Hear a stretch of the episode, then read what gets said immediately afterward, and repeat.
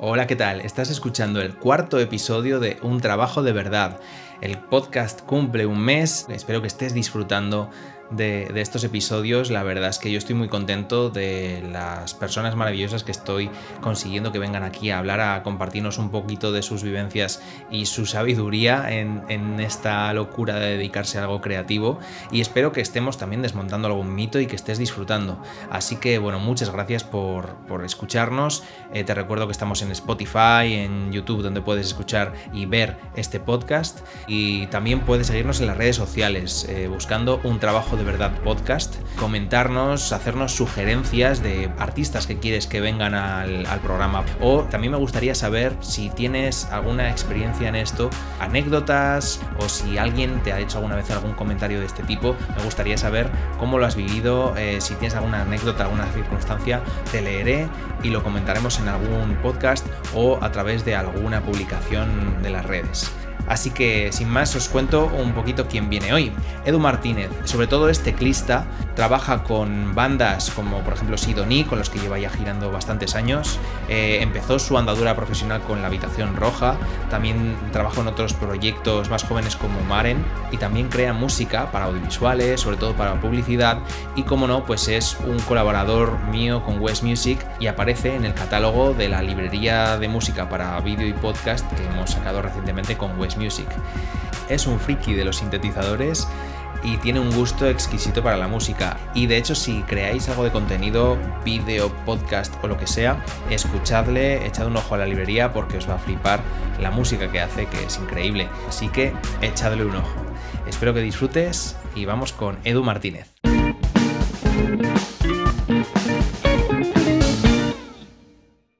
Edu, bienvenido. Bienvenido, perdón. bienvenido. bueno, yo también estoy bienvenido, pues. bueno, bienvenido. Eh, muchas gracias por, estar aquí en, el podcast eh, Un Trabajo de Verdad y tengo mucha ilusión de, ver qué nos cuentas, eh, porque hemos colaborado unas cuantas veces en los últimos años en una producción del disco de la mujer inversa y, ahora actualmente con la librería de West Music. Y quería, bueno, eh, ver qué nos tienes que contar, pero voy a empezar por la pregunta obligada que, hago a todos los invitados al, podcast, que es, ¿te han hecho alguna vez la típica pregunta de, de qué vives? Y tú de la música dices, no, no, pero ¿de qué trabajas? Y tú de la música. Ah, pero eso se puede hacer, eso es un trabajo de verdad. Ese tipo de conversación la has tenido más de una vez en tu vida, la sigues teniendo. Cuéntame. Sí, sí, me, sigue pasando, me ha pasado y supongo que, pasará.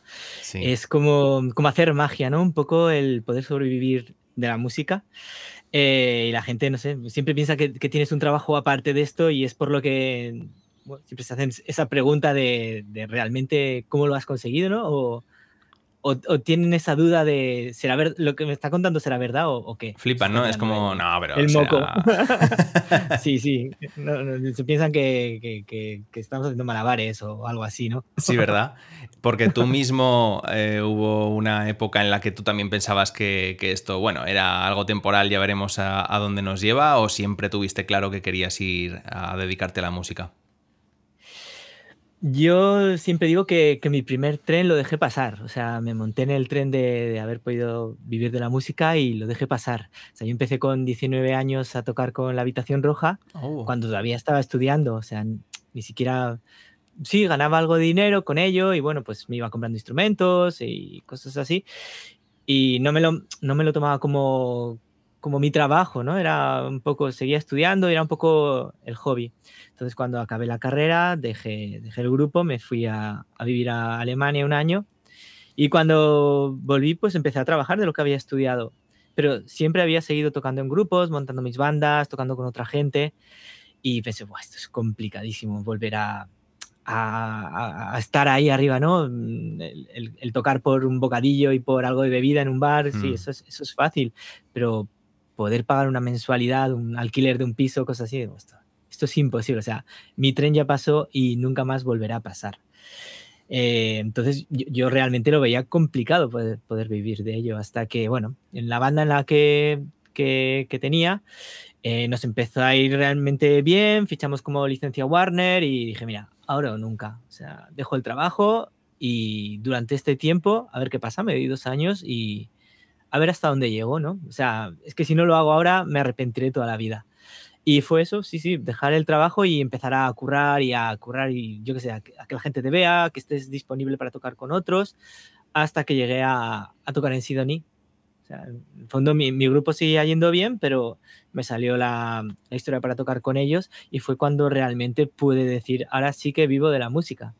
Y así llevo como 10 años. Y hubo un momento sí, sí. clic en el que te diste cuenta de, wow, estoy viviendo de la música. Sí, oh, son de esas cosas que te lleva la vida y no te das cuenta y de repente alguien te lo dice a ti. Sí, sí, cuando, cuando te das cuenta, hostia, todo lo que estoy pagando de, de gastos de, de, de, la vida normal, ¿no? De eso de un alquiler de un piso, o la comida o la luz. Y, hostia, todo esto sale del curro que estoy haciendo, montar una furgoneta, llegando a salas, tocando y volviendo a mi casa.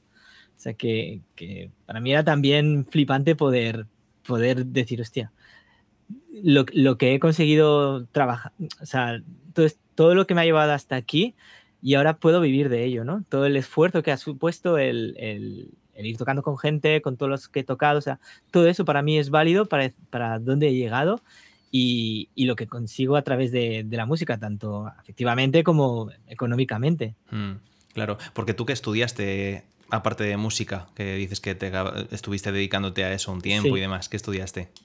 Yo estudié una ingeniería técnica de telecomunicaciones y me especialicé en, en, acústica. Y estuve trabajando en una ingeniería de acústica. Qué bueno. Sí, sí. Bueno, tenía algo y que ver, por lo menos, ¿no? Totalmente. Bueno, allá en la universidad eh, era una carrera relativamente nueva, no sé, lleva muy poquitos años.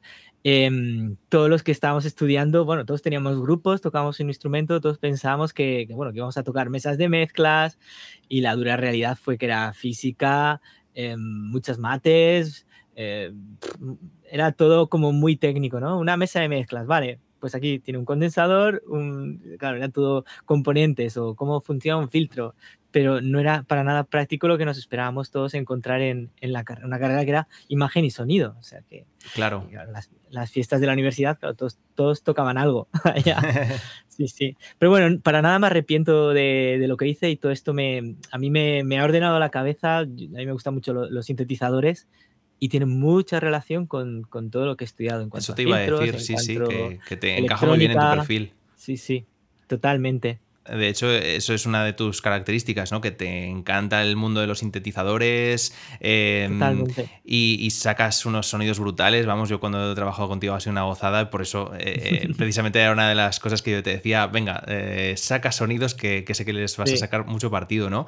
Eh, siempre eh, tuviste esa faceta de unir la acústica, la ingeniería, la música y demás, o al principio eras más clásico tocando el, el teclado, el piano eh, vamos, eh, si siempre fuiste así de, de, de, friki, por así llamarlo, o eso te vino luego al estudiar la ingeniería. Eh, no, yo, yo, empecé a los ocho años así tocando el piano en el conservatorio, mm. o sea, de formación clásica. Bueno, de hecho, empecé, me apunté a, a música porque me habían regalado mi abuela una guitarra y dije, bueno, pues toco la guitarra. Pero a mí lo que me gustaba era Mecano. no, ah. no, tengo ningún problema en decir que Mecano es mi grupo favorito. El placer culpable. ¿eh?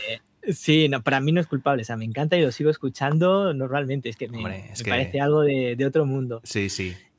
Y empecé al piano, no sé, antes no había como ahora que puedes hacer estudios de música un poco más, más modernos, ¿no? Si, toca, si querías tocar la guitarra, te apuntabas a guitarra clásica um, batería era percusión, ahora puedes hacer guitarra eléctrica si quieres directamente. Claro. Eh, y empecé a tocar el piano, empecé um, eso, pues, clásico. Y a los 15, 16 años, con los, con los amigos de, del instituto, decidimos montar un, un, grupo, pero ahí nadie tenía ni idea de nada. Yo tenía un pequeño teclado Yamaha que tenía un PCR de estos y de hecho el, el que fue el bajista tocaba también el piano y nos, nos lo jugamos a cara y cruz, quien, quien tocaba el bajo y el teclado. y, y, me tocó a mí el teclado. Bueno, si me hubiera tocado el bajo no lo hubiera tocado. Y empecé con ellos tocando. Fue como nuestra escuela, íbamos aprendiendo y tocando mucho, enseñábamos todos los días, o sea que fue como, como se debe empezar un grupo, ¿no? Claro. De, de jóvenes y con tus amigos. ¿Y cómo te llevó eso a la habitación roja que me contabas antes? Eh, ¿Fuiste de banda sí. en banda, boca a boca? ¿Cómo, ¿Cómo llegaste a esa oportunidad que tuviste? Mm, yo soy de un, de un pueblo bastante pequeñito de, de, Navarra que se llama Corella. Mm. Y la verdad es que salir de allá es algo complejo. O sea, no hay, no había internet como hay ahora, ¿no? Se compraba un colega un disco de la Velvet y nos lo grabábamos todo. Se compraba otro un disco de Radiohead y lo, y lo mismo. Y escuchamos todo lo mismo. O sea, era, era, era muy difícil tener influencias de otros. O sea, éramos los frikis del pueblo, vaya. Ya. Los trotamúsicos. sí, sí. Hablamos a estos chavales que tienen un grupo. Pero bueno, mm, realmente no lo debíamos hacer nada mal cuando nos seleccionaron, por ejemplo, para un concurso de los 40 principales, eh, nos seleccionaron par, por Navarra y fuimos a tocar a, a, Jerez de la Frontera. O sea, yo tenía 16 años y me acuerdo nos cogimos un tren desde, desde Castejón a Jerez de la Frontera, que éramos unos críos, y ahí participamos con grupos de, de toda España y supuestamente nos quedamos segundos, o sea, no, no, tenemos constancia de aquello, pero nos dijeron que nos habíamos quedado segundos. Y bueno, de hecho el grupo que ganó era de, de Aragón, los Walker, no sé si los conocerás. Los Walker. Pues me suena, pero ya hace unos añitos. Sí, no sí, llevan muy, hace muchos años. Entonces, bueno, íbamos tocando y todo esto y nos salió para telonear a la Habitación Roja en Tudela, que es la ciudad así más cerca de, sí. de donde yo vivía. Y yo ya estaba ese año estudiando y hablando con ellos. Ostras, pues yo vivo en Valencia, estudio en Valencia, no sé qué. Pues mira, acabamos de grabar el largometraje, que era su segundo disco, y hemos metido un mogollón de teclados, así que nos hace falta un teclista. O sea, ni siquiera me hicieron una prueba. Directamente fui a ensayar con cual, ellos ¿no? y, y, ya está. O sea, nadie, nadie dudaba de que, de que aquello iba a funcionar. Y con ellos estuve como cuatro o cinco años. Sí, sí. Qué bueno. Y, y, fue guay, eso fue, me acuerdo, la primera semana de ensayo, ostras, tenemos concierto en Albacete esta semana y directo a la furgoneta, y, flipando, o sea, un chavalín de, de, pueblo en plan, pero hostia, no me lo puedo creer. Y enseguida tocando en festivales y Benicassim y cosas así, era joder, tío. Wow, qué, qué eso te dio una experiencia y te curtió, ¿no? Imagino. Claro, hicimos más kilómetros que o sea, en, en, condiciones que ahora serían impensables, o sea, de cuánta furgoneta, eh, dormir en la, en la, en la oficina de grabaciones en el mar, que estábamos entonces en grabaciones en el mar, que no había presupuesto, era, era todo mucho más precario que, que ahora. Sí. Pero bueno, fue, fue muy guay, fue muy bonito, aprendí un montón de cosas y eso te da callo. O sea, a mí tocar no, no me da miedo, o sea, yo, me, me, ponen delante un teclado y me da igual que me sepa el tema que no, o sea, es algo que súper natural para mí. Claro, y eso implica que la parte de la, del teclista clásico ya se, se quedó muy atrás, ¿no? Bueno, me he especializado, como quien dice, en, en pop rock, ¿no? Que es mi, claro. mi, estilo. No me pongas a tocar jazz ni cosas así porque no tengo ni idea. Entonces, bueno, por la música que iba escuchando, iba al principio, yo qué sé, cuando tocaba el piano, pues escuchaba Michael Nyman o cosas así más de, de piano. O sea, Bach, me, me encantaba tocar Bach.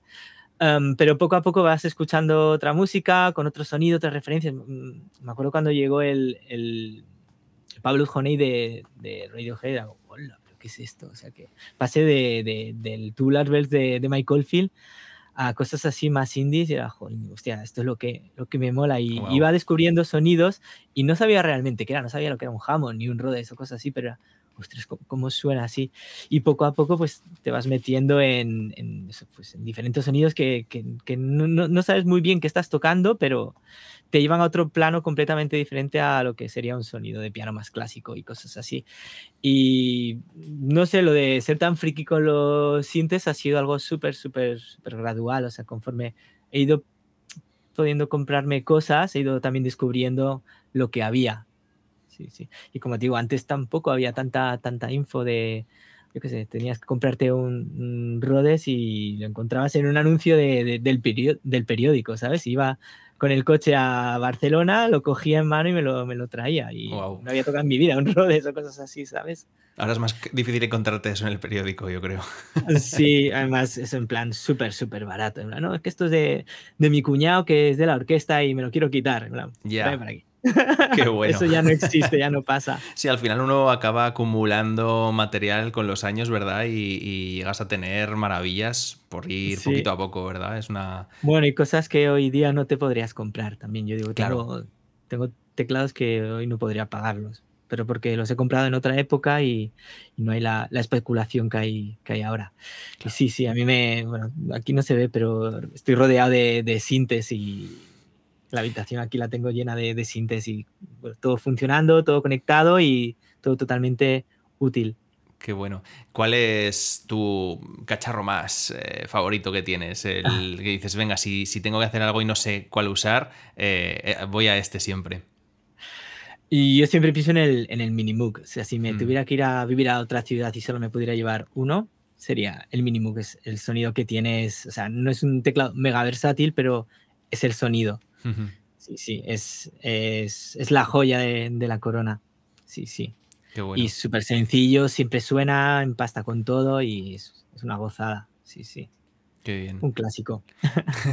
Ahí eh, estás en tu home studio, donde curras mucho, haces todos los, temas em, para, bueno, no solo para eh, preproducción, bandas y demás, sino que haces tus propios temas para la librería, para, para encargos que haces de, publicidad o de algún, eh, algún otro tipo de proyecto audiovisual. ¿Cómo empezaste a meterte en ese otro, en ese otro mundo de crear música tuya para, para otros proyectos como audiovisuales? Pues, pues la verdad que yo no me había planteado nunca el, componer para, para, audiovisuales, pero surgió la oportunidad a través de una amiga que es directora de, cine, que estaba haciendo un documental. me dijo, Edu, ¿por qué no haces tú la música? Y yo bueno, vale, lo intento. Entonces tenía, bueno, tenía cuatro cositas. Eh, tenía una tarjeta de sonido muy sencilla, tenía el Nord y cuatro plugins. Y, y fue así como empecé un poco a componer para imagen, al desarrollar también mis habilidades con, con, Cubase, con el trabajo que, con el programa que trabajo, y viendo todo lo que se podía hacer. De esto pasé a otro trabajo de hacer una preproducción para, para Joana Serrat, por ejemplo, y ahí aprendí muchas cosas más, pues a programar baterías, a utilizar software de, de samplers y cosas así fue como muy gradual hasta coger yo la confianza de, hostia, puedo hacer cosas yo solo. O sea, siempre me había quedado la espinita de, de yo me podré grabar algún día yo solo. Siempre me iba instalando programas de, de audio y cosas así, pero nunca terminaba de utilizarlos porque no tenía la necesidad. Quiero decir, con necesidad, quiero decir el, el, que me pidieran algo y tuviera que hacerlo. O sea, el, el coger el proyecto y, y, hacerlo. Por mí solo no, no me salía y si había ido a grabar, pues había ido a grabar otros estudios o me había grabado otro técnico o algo así. Y esto fue la, la forma en que yo me, me iba introduciendo, hostia, pues aquí eh, necesitaría pues este teclado y, bueno, buscándote un poco la vida para editar voces, para mezcla y cosas así. No sé, así, fue, fue como muy gradual. y ya mm. con unos amigos intentamos hacer un proyecto para para meternos en temas de, de public, cosas así. Y bueno, algunas cositas salían hasta que al final vas terminando tú solo y tirando para adelante por ti mismo. Ya. Eh, has dicho algo que, que además me, me, interesaba preguntarte, que es, mm, es verdad que que al principio cuesta ponerte a, crear cosas si no te lo han encargado, ¿no? Si no es por un encargo y demás, al principio nos cuesta mucho, eh, sobre todo si no es algo que suelas hacer. Y em, luego aún así, imagino, por la cantidad de trabajo que, haces y que, que, a mí, por ejemplo, me has pasado para la librería y demás, que, em, que, sí que has conseguido tener una disciplina, ¿no? Una autodisciplina de ponerte a trabajar aunque no haya un encargo eh, en medio. ¿Es algo que te, te has organizado tú? ¿Cómo, ¿Cómo te planteas? eso para siempre, aunque no tengas un encargo, venga, me pongo a currar, eh, haya o no haya un proyecto? ¿Cómo te lo planteas eso? Bueno, hay cosas que se hacen como parte de tu formación, ¿no? De un mm. reto de, hostia, si cojo esto, voy a, mm, voy a hacer un tema en esta onda, por ejemplo, a ver qué, qué pasa. O, algo más jazz, ¿no? Lo que hablamos, con, con, una rítmica más jazz. Ostras, o te pones a jugar con un teclado, de repente te sale una idea de, de bajo y le pones un beat y dices, esto lo tengo que terminar. Claro. O sea, sin, sin ningún objetivo, no, no voy a hacer ningún disco, ni es algo que me encantaría poder decir, voy a hacer un disco de 12 canciones y lo cierro. Pero no, era, era pura, pura diversión, pura formación. no, no, no, había ahí ningún objetivo a la vista. Y son temas que he ido guardando y los tenía ahí, bueno, para, para mí o que se han podido utilizar en igual en alguna otra publicidad o en algún o en algún trabajo que también muchas veces son cosas que no, no salen a la, luz, no todo sale en televisión o, o en radio, sino que hay proyectos que, que son confidenciales para, para, clientes y bueno, tú luego puedes reutilizar también cosas. Efectivamente. Mm, antes has dicho que, que te gustaría igual hacer un, un, disco de 12 temas, no sé si recopilar cosas que ya has hecho, pero ¿te has planteado alguna vez tener tu proyecto propio, eh, no, no, con otra gente, sino tú Edu Martínez o el proyecto que se te ocurra, pero que seas tú, tus composiciones o lo que sea, ¿has planteado alguna vez hacer algo así? Sí, me encantaría, me encantaría, pero nunca encuentro el momento ni, ni, una línea fija. a mí, mm, igual hacer algo totalmente instrumental podría ser el caso, pero me encantaría que fuera algo cantado y con, con, algo que decir. Y bueno, igual mi punto débil en este caso es eh, el cantar, ¿no? Que no, no, soy, no soy, cantante. Y, algún día me lo tomaré como reto y, y, algo haré. Sí, sí. He tenido también la posibilidad de hacer en, en otras librerías que te, te, piden directamente álbumes completos. Pero lo he desechado porque hostia, no, no me veo ahora mismo metiéndome en un proyecto de, de terminar 12 canciones enteras, no sé cuánto tiempo me va a llevar. Sí, aún así Voy esos, cogiendo cosas individuales. Aún así esos encargos suelen tener una temática concreta, ¿no? Queremos algo de este rollo tal, pero más bien era la pregunta de algo que te defina a ti, algo que digas, no, es algo más personal, algo que, que tengo la espinita clavada, alguna cosa así, ¿no? Pues sí, me encantaría hacer algo electrónico completamente analógico con mis máquinas, que, que bueno, en el fondo es como, es como mi sonido, es como soy yo y, y me encantaría hacerlo algún día sí, sí, ¿por qué no? el, Edu Martínez, eh, fuera de, estos proyectos y de las bandas, ¿es más experimental o también tiene una base pop rock eh, electrónico? A mí me gusta mucho el pop y el rock, pero la música experimental, o sea, me, me encantaría poder hacer algo muy ambiental o Brian Eno. Brian Eno, de hecho, es de mis artistas favoritos. Y, los temas más sencillos, de hecho, son los que más me gustan. Y me, encantaría poder llegar a ese minimalismo, porque al final todo lo que hago a veces es, maximalista, detalles, eh, sound design, cosas así.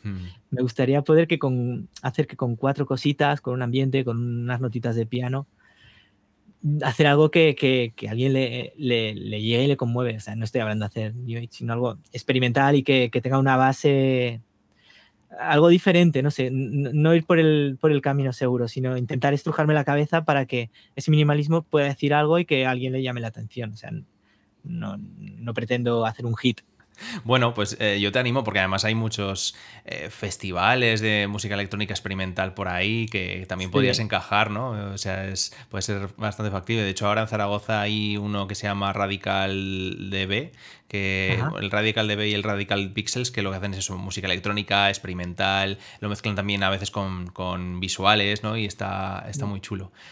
eso me encantaría, el poder llevarme mis máquinas a, un festi y y poder hacer eso, mis temas. O sea, eso, es algo que nunca he hecho y que me encantaría hacer. En la siguiente pandemia lo, organizo.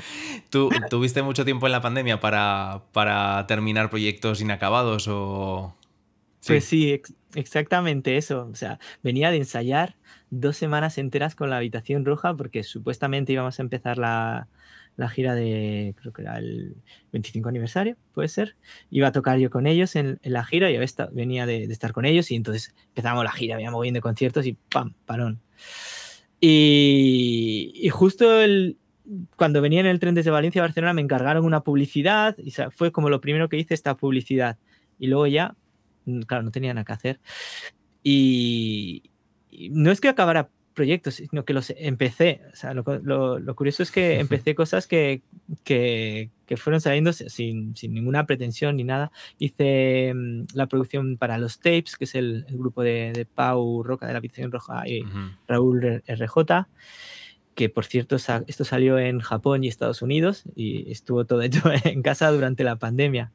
Eh, hice como que reanimamos un poco el grupo en el que estaba yo antes de Sidoní, que se llamaba Partido. Lo cogimos entre Víctor y yo, el cantante, y bueno, comenzamos dos temas que se han quedado ahí, en nada, pero ahí están, ahí están. Cualquier día se podrían retomar. Y bueno, eh, iba practicando para mm, como ejercicio también, o sea, fui haciendo cosas y muchas de esas cosas luego salieron. Es que en realidad hmm. He hecho la vista atrás y hice mogollón de, de curro, o sea, que sí, sí, no, no estuve parado. No era curro del remunerado, por decirlo de alguna forma, pero era trabajo del que, bueno, pues puedes invertir tiempo y, que en algún momento eso recompensado, ¿no? No hay nada mejor que tener tiempo y no tener excusas, ¿verdad? Para ponerse a, currar de vez en cuando.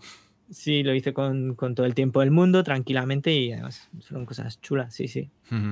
Eh, tu principal proyecto ahora es Sidoní, eh, imagino, ¿no? Es en el que más eh, trabajas actualmente como teclista. O bueno, sé que tienes otros proyectos paralelos, pero imagino que este es el, principal, ¿no? En el que, en el que dedicas más, más energía y más tiempo. Sí, bueno, el Sidoní durante estos 10 años que llevo con ellos ha sido más o menos el principal. Ahora mm, he hecho un, pequeño paso atrás porque, bueno, la gira de salas igual no requieren tanto de, teclados, pero bueno, seguir haciendo las cosas grandes. Y también estoy con Maren. Maren es un proyecto de, bueno, Maren es una chica de, de Bilbao y llevo con ellas desde que sacó el primer bueno, un EP y luego el disco y todo. Y es un proyecto muy, muy chulo. Mm, yo, yo confío mogollón en que le va a ir bien. Eh, le estoy haciendo la producción de. Salió un tema que se llama Mayera, que lo produje yo, y tenemos un par de temas más ahí listos para mezcla que también he, producido. Y es un proyecto en el que confío al 100%. Y aparte de esto, pues bueno, voy tocando donde me llaman, voy haciendo sustituciones para la habitación roja también. Y bueno, seguro que salen más cosas. Eso es la parte de directo y luego está la parte de estudio. Hago también grabaciones, como bien sabes, para, otros artistas. Aquí en mi estudio, pues bueno, me pasan las pistas y yo meto teclados, o sea, más o menos con sobre las referencias que me pasan o lo que, lo que yo veo, voy grabando. También hago esto, yo creo esto, esto lo trabajamos bastante, ¿no? El, que me envíe las pistas MIDI de algo que está ya súper claro, un arreglo súper claro, y el buscar el, sonido, ¿no? El sound design de, en cuanto a los sintes o de, de, líneas de, leads o de cosas así. Es un curro que me mola mucho, o sea, ya no tengo tanto peso en cuanto a la composición, pero el buscar el sonido ideal, el, poder modular el sonido, darle un poco de vida. Claro, es, un curro también importante el que, el, que el sonido sea real, ¿no? Sí, sí, yo, yo, flipé, eh, luego, luego me cuentas más, pero yo flipé cuando, cuando te mandé la... A ver, es verdad que te, te, mandé los midis, pero también te dije, bueno, quiero que experimentes con el sonido todo lo que quieras y si se te ocurre algo de tu cosecha, encantado, ¿no? Y me mandaste un montón de pistas que, que luego lo difícil era decir cuál, cuál no uso o cuál, porque era todo una, una gozada. Y al final pues sí, da mucho juego para mezclar texturas, mezclar sonidos, utilizar diferentes líneas melódicas, eh, la verdad es que es una, es una pasada, la verdad es que lo recomiendo a cualquiera eso. es que cuando me pongo a grabar se me van ocurriendo cosas y voy lanzándolas al proyecto y luego las retomo. Pero, pero sí, sí, yo creo que, que muchas veces hacemos todo en, plugins sin, sin, darles vida, ¿no? Sin mm. automatizar cosas ni nada así. Y cuando lo pasas por los sintes de verdad es como, ostras, eh, ahora me suena más, el bajo me suena más en la cara, ¿no? O sea, tiene, tiene grano. Mm. ahora tengo, tengo un Prophet 5 también y es, o sea, ya, ya, no pienso en plugins. Cuando tengo que tocar un sonido bajo, tengo el Minimoog y cuando tengo algo que hacer algo polifónico, va todo por el Prophet y es, es una pasada el poder tocar parámetros en tiempo real, ¿no? Más que en una pantalla. Y, esto es un poco lo, lo, que ofrezco a bandas cuando, bueno, cuando me, me piden para, para, grabar teclados. Y yo prefiero hacerlo desde mi estudio porque tengo todo el tiempo del mundo para, para buscar el sonido, que no tienes a alguien detrás y tú cambiando cosas o buscando sonidos que es un poco... Es que además hay que dedicarle mucho tiempo, ¿no? A buscar los sonidos. Entonces, eh, siempre si vas a un estudio es más es mucho ya, tienes el, reloj ahí corriendo. El, reloj contra ti. Entonces imagino que la gente eh, preferirá lo que les ofreces, ¿no? Hay alguien que se haya puesto un poco cabezón de no, no, en el estudio, en el estudio. Bueno, algunos dicen, prefiero, y yo también, ¿eh? porque en, el, fondo para mí es ahorro tiempo, porque me dice lo que tengo que hacer o... Ya, no hay ambigüedad. Y eso es lo que se queda. Y por eso yo paso tantas pistas también, porque mm, primeramente hago lo que el cliente el músico quiere o lo que me ha pedido y luego lo que yo creo que, le podría quedar bien. O sea, no tengo ningún tipo de ego en que lo que yo hago salga o no salga, o esté más fuerte o menos fuerte. Únicamente es mi propuesta, cómo lo veo yo y puede estar mejor o peor. Algunas cosas encajan y otras pues sí. sí, eso es un truco que yo también aprendí en su día, de si, si, tienes varias opciones que darle al cliente, dáselas porque eh, es más probable que diga, oye, pues mira, me ha gustado esto, esto, esto, y así no te, igual no te hace falta que te pida una revisión o que te pida una cosa extra, ¿no? Sino porque ya tiene suficientes opciones. Entonces hay veces que eso ganas tiempo. Pues la verdad es que no, no, no, es el caso general de que me pidan rehacer algo. Yo siempre digo, si ves alguna de las ideas que he hecho que te cuadra, pero no está bien desarrollada o lo que sea, me dices si lo, lo continuamos, que es, que es, algo guay, algo que tú igual no tenías pensado, pero que puedes seguir desarrollando de alguna forma, uh -huh. de, de, un sonido, de, de, una línea o lo que sea. ¿Y fuera de, de tu vida musical eres eh, igual de analógico? Eh, ¿Eres de boli y papel para, para la, la agenda o eres más digital?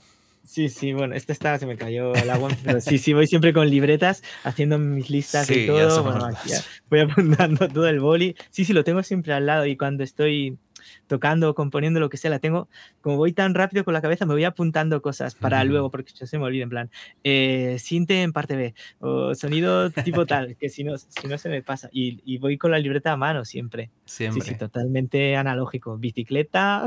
Ah, sí. sí, sí. Qué curioso, ¿eh? Qué curioso. Pero bueno, no, no, me caso con el analógico, o sea, sé que el digital tiene también mil ventajas y hay, sí, ahora hay, hay plugins que, que, por ejemplo, mm. para conseguir lo que puedes conseguir con eso, no lo, te llevaría horas y horas. Claro, claro. Es un poco la, la mezcla de las dos cosas lo que creo que funciona. Uh -huh. Y cuando no estás trabajando, eh, ¿qué haces para desconectar? Bueno, el año pasado me. Bueno, el año pasado no. este año, pero antes de verano. Me puse a aprender japonés. O sea que, así para no aburrirme, ¿sabes? Fácil, dicen. Leo muchos cómics y bueno, me había estado leyendo un montón de, de mangas y de, de un dibujante que, se, que, me encanta que se llama Hiro Taniguchi. Y estaba en la furgoneta al final tienes tanto tiempo que, que, bueno, empiezas a ver cosas o a leer y tal. Y me vi una película de, sobre un cómic que había leído y estaba en japonés. Y pensé, pues, ¿por qué no? Qué guay. Y he hecho cinco meses de japonés. Este año lo he parado porque es que no dispongo del tiempo como, suficiente como para, yeah. para, para dedicarle y me da pena, pero sí, sí. Yo ¿Y has ido a Japón o tienes pensado ir pronto? Me encantaría ir. ¿No, no, no, no, he ido nunca. Yo, yo, fui este, este junio pasado. Sí, sí. Sí, fuimos eh, de viaje de novios, mi, mi pareja y yo y que era su viaje de ensueño, también muy fan del manga, el anime y demás, y la verdad es que fue un viaje increíble, vamos, cuando puedas hazlo porque es, es, wow. una, es una pasada. Además, los japoneses eh, agradecen muchísimo lo poco que puedas hablar de japonés, es increíble, con que te aprendas cuatro frases ellos ya flipan. Es, es Son súper receptivos. ¿no? Sí, sí, sí, sí, súper agradecidos, muy educados y demás, y, y le, eh, claro, ellos sufren mucho si no pueden hablarte en inglés o en lo que sea, no, es, no es mala educación, todo lo contrario, ellos sufren un montón si no pueden servirte o, o atenderte, ¿no? Sí. Pero si dices cuatro cositas en japonés, lo agradecen una pasada y, te, y son súper son educados. Así que sí, cuando puedas, ve porque es una, es una pasada sí. de una cultura súper diferente. El el mundo Sinte es una locura. Y alguna, tengo alguna tienda de estas de Japón de, de sintetizadores de segunda mano enfilada que, wow. que iré directo. Es que son, son, son, muy frikis, son los frikis de los frikis, es una pasada. Tienen. Son frikis para todo. Pues, pues, un poco como yo. sí, sí, yo flipo que ahí siempre hay, hay fans para cualquier tipo de banda. Es, es una pasada las giras que se hacen por Japón y, y toda la, la, gente que va a los conciertos. Mm. Es, es increíble, sí, sí. Bueno, ya te he comentado con, con los tapes, eso, el, el, disco que hice en la pandemia salió en Japón y luego hicimos otro, un segundo, que también ha salido exclusivamente en Japón. Ah, sí, o sea, exclusivamente. En vinilo, un 7 pulgadas. A mí me parece flipante wow. que haya un tío de Japón que, que, que, bueno, que te escriba y en plan, oye, que saco un vinilo. O sea, realmente wow. es algo romántico por su parte y por la tuya, pero Sí, no lo entiendo. Es decir, en una estantería de Japón hay algo que he hecho yo. ¿sabes? Wow. Es, es increíble. Sí.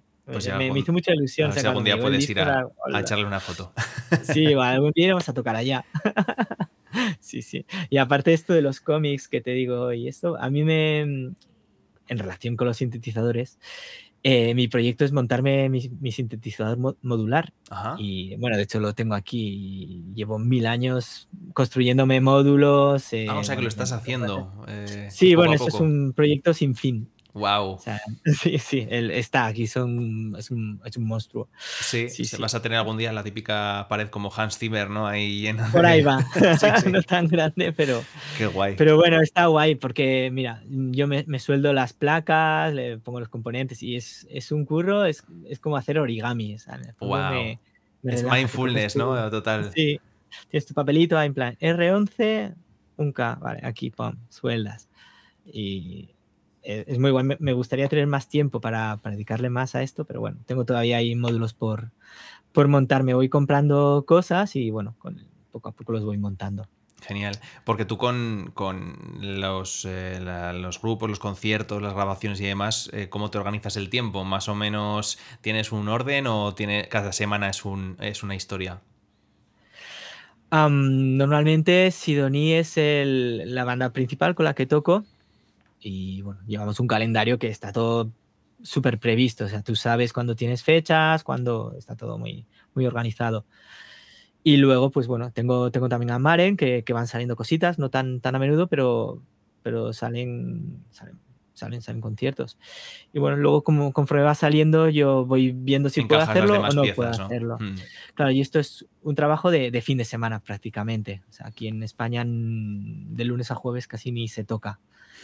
Es muy raro. Y bueno, entre semana pues me organizo el tiempo pues para poder hacer las grabaciones o las producciones o lo que tenga que hacer. También muchas veces en la furgoneta voy con el ordenador editando o haciendo cosas o adelantando trabajo. O sea que ya, me ha tocado llegar al hotel y tener que hacer alguna entrega de algo y enviando material. Wow. Al final son abiertos siete días a la semana, 24 horas. sí, eso para, descansar hay que hacer mucho origami, ¿eh? Para hacer mindfulness ahí. sí. Totalmente. Tal cual. ¿Y lo llevas bien? ¿O, bueno. Estoy intentando relajar y quitarme cosas porque es que si no, no me va, me va a explotar el cerebro cualquier día. Pero bueno, em, como se dice, ¿no? Sarna con gusto no pica. claro. En el fondo me, me, encanta mi trabajo y no seré yo el que se mm. queje por, por hacer cosas. que sí, y la vida social, la gente entiende tu vida o eh, como es igual, no sé si tienes muchos amigos dentro de la música o, tienes un poco gente aparte que no que vive de otras cosas y que igual no lo entiende tanto. No sé si te comprenden a la hora de intentar quedar contigo y no puedes porque tienes que entregar o tienes una, un ensayo o lo que sea. ¿Cómo va la cosa? Bueno, tengo muchos amigos que se dedican a cosas artísticas. Eh, o sea que en el fondo todos nos comprendemos el trabajar a horas intempestivas, el poder quedar y, no quedar. Digo, diseñadores gráficos, eh, realizadores, cosas así. Em, claro, yo, yo, siempre digo, de los 19 años a los 25 años, yo nunca me fui de fin de semana con mis amigos, ni, ni nada, es que mm. nunca podía. O sea, de hecho, no fui a bodas porque tenía conciertos, eh, esa era mi vida social, no, no era con los amigos, era, mis amigos eran los que estaban en la furgoneta conmigo en ese momento. Claro.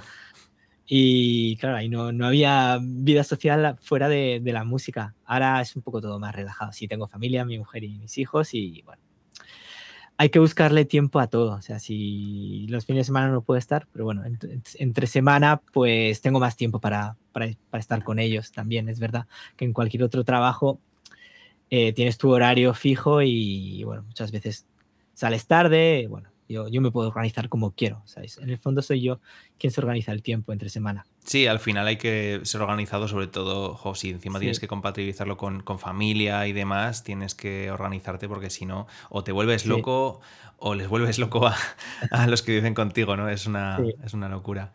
Sí, sí. Sí, sí, intento eh, hacerme mis listas eso para organizarme yo el trabajo y, y poder hacerlo lo más rápido posible en el tiempo que, que tengo establecido, porque es que si no, al final no, no llegas a nada y es súper frustrante esa situación, ¿no? Esa sensación de le debo cosas a todo el mundo, que es un poco el, el trabajo del autónomo, ¿no? De ver cosas siempre a todo el mundo. Sí, sí, ¿verdad? les debo tiempo, les debo...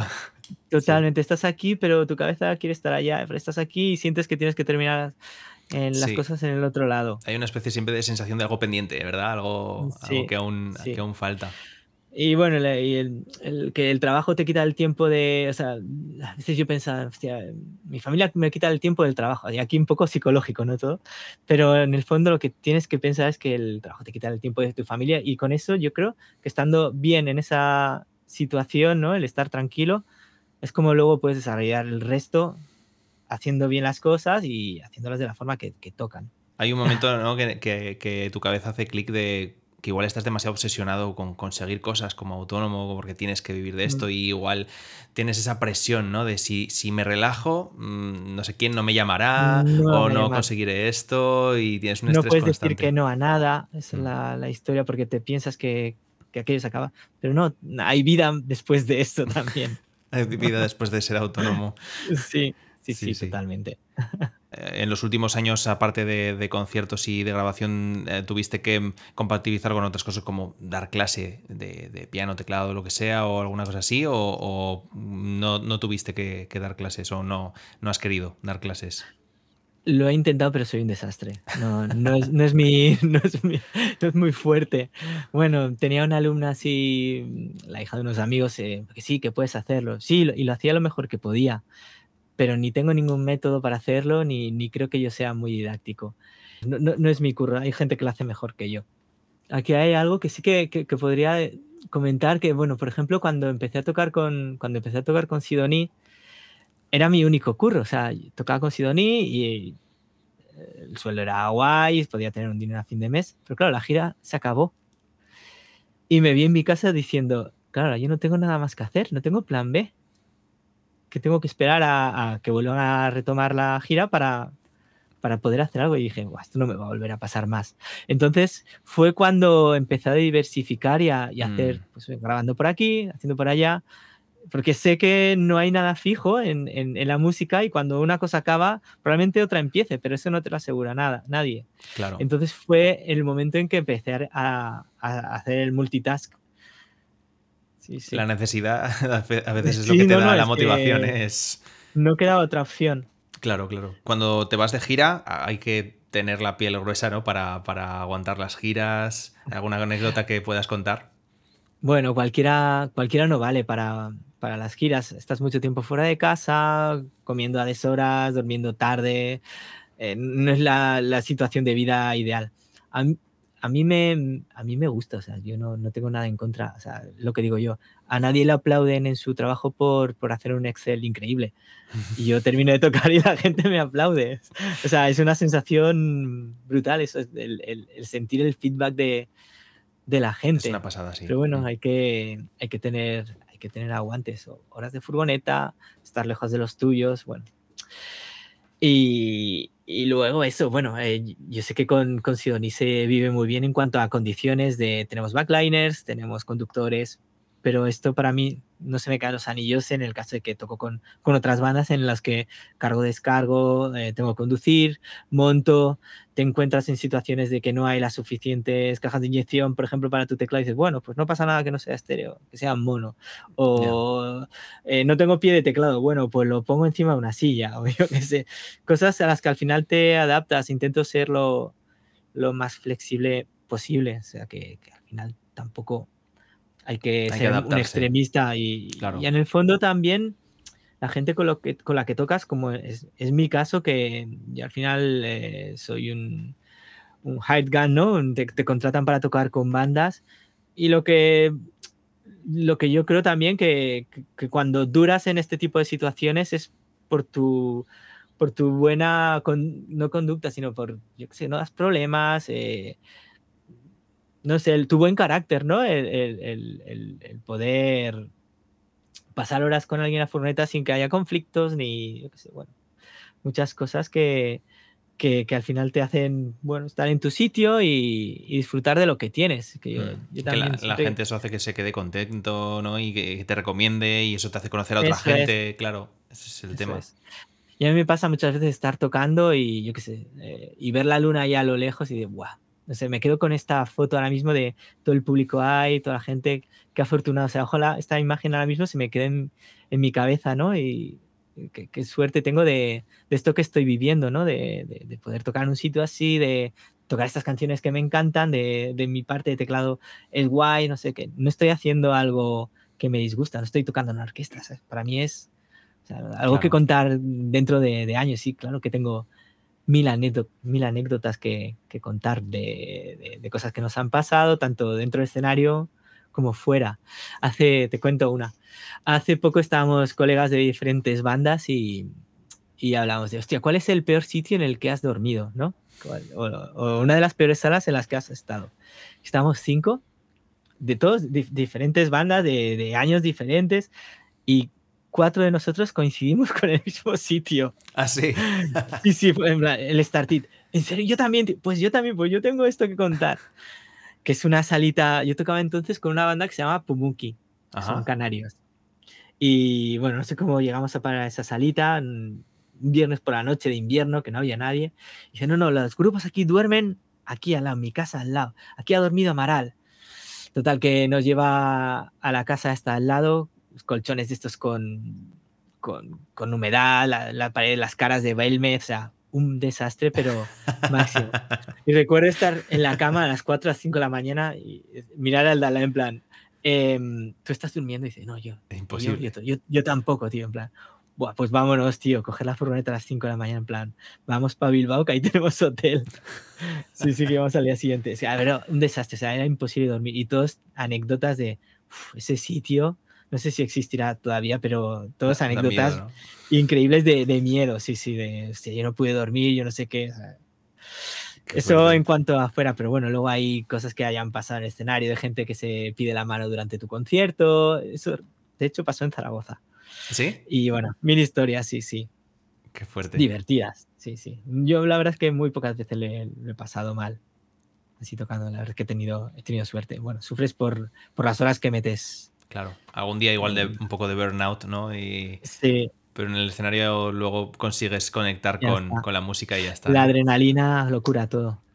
Qué bien. Sí, sí. ¿Tienes algún, algún artista ahora que, que admires y que digas quiero recomendaros a alguien de, puede ser de España, de fuera, de ahora o de hace tiempo, que digas esto no se lo puede perder la gente? Yo, o sea, uno de, lo- de los discos que me. lo- ese año lo que me. O sea, no paré de escucharlo y me, me voló la cabeza. Es un cantante canadiense que se llama Andy Schauf. Y ahora en octubre viene hacia Barcelona, Madrid y Zaragoza. Así que si puedes ir a verlo, ve. Ah, sí. Vale. Eh, tiene un rollo. Bueno, yo soy muy fan de, de Elliot Smith. Y para mí fue como el, el reemplazo de, de Elliot. Smith, ese rollo tan melancólico, canciones súper ricas de arreglos. O sea, fue escucharlo y ya empezaba con un arpegio como de piano bajando. Era, "Hola, hola, yo no sé qué, va a venir aquí. De repente aparece unos oboes. "Hola, pero qué, qué, qué, qué, rico, ¿no? Eh, Qué, qué- qué matices, ¿no? Y las voces, las canciones, todo es increíble.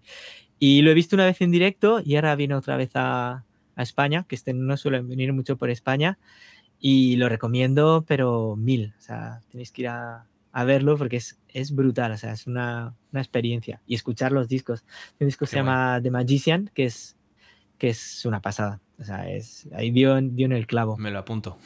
Sí, sí. Y luego hace poquito estuve viendo a Harry Styles, Mm. que a pesar de todo lo mainstream que pueda, que pueda parecer, Una maravilla. fue es- un bolazo. O Ah. sea, el disco a mí me encanta. El, el Mm. Todos Harry's House es buenísimo, pero en directo, la banda que lleva, el que fue increíble. El ritmo que le, que le da al, al concierto no era un ritmo de, de artista mainstream.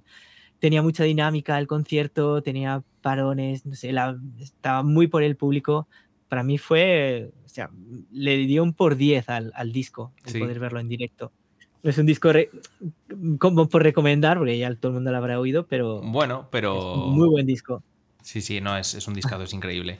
¿Y a- Sí. alguien, alguien nacional se te ocurre que, que digas, va, este, que igual no, no lo conoce tanta gente, pero que merece la pena? Mm, a mí me gusta mucho Ganges. Es la teclista que toca con Natalia Lacunza y me encanta lo que hace. Me encanta su música. Y Natalia Lacunza también me, me gusta muchísimo. Pero cuando escuché los EPs que va sacando, los temas que va sacando sueltos Ganges, es que me, es totalmente mi rollo. La producción que, que le da, yo, hostia, mm, daría el dedo pequeño de la mano izquierda por, por poder hacer algo así tan chulo. Sí, sí. Ya para la última pregunta, mm, ¿puedes dar algún consejo a alguien que esté ahora empezando, a alguien que, ¿cómo, cómo puedo eh, vivir de la música o, o que me llamen bandas? ¿no? ¿Algún consejo que darías a alguien joven? Yo creo que el primer consejo es estar disponible. Esa, eh, eso es así, si no estás disponible, si vas a mil cosas o si, si no tienes el tiempo para dedicarle a las bandas eh, o no estás eh, disponible, no te van a llamar. Y luego ser versátil, o sea, que vale que puedas hacer pianos, pero si tienes que hacer cosas más sencillas, porque yo, yo conozco a pianistas que, que no le pongas a hacer triadas, porque se van a aburrir, o, o notas de teclado, eh, una melodía sencilla. Para mí eso es curro también, el poder hacer cuatro notas y repetidas todo el rato si quieres, pero el sonido es lo que, lo que, te, lo que te puede llenar ahí, ¿no? El ser versátil en, bueno, pues ahora te hago un jamón, ahora te hago un piano arpegiado que yo que sé, va llevando el tema o cosas más sencillas. O simplemente esperar, ¿no? El, el, el, no tener ese ego de lo mío tiene que sonar todo el rato primero. Y bueno, hay mucha investigación, poco a poco, el escuchar mucha música y, y, ser curioso por lo que escuchas y investigar qué es lo que es, cómo se toca, cómo suena y, y bueno, tener mucho detalle al sonido, más que muchas veces a, a la técnica, el sonido es tan importante como, como esto, como tocar bien. Y es algo que, que intento exprimir, ¿no? El que mi sonido sea gran parte de, de, de, lo que hago. Sí, sí. Pues sí, sí. Poder llegar a, a, un sitio con los sonidos bien preparados y que, que, que suene que suene guay, ¿no? Que, hostia, suena como el disco, ¿no? pues sí, ya te digo yo que lo consigues. Así que. Gracias. Enhorabuena. Pues oye, sí, muchas, sí. muchas gracias Edu por este ratito. Eh, esperemos sí. que, que eh, esto se repita y que hagamos más cositas juntos. Eh, así que, bueno, muchas gracias por todo, por, por, tu participación en la librería de West Music, por, este, por esta entrevista y que vaya genial lo, lo que, en lo que estés metido ahora, eh, que vaya muy gracias. bien los bolos y, y, que puedas hacer mucho origami y descansar de vez en cuando. sí, sí, lo intento. Bueno, muchas gracias. Bueno, un vale. saludo.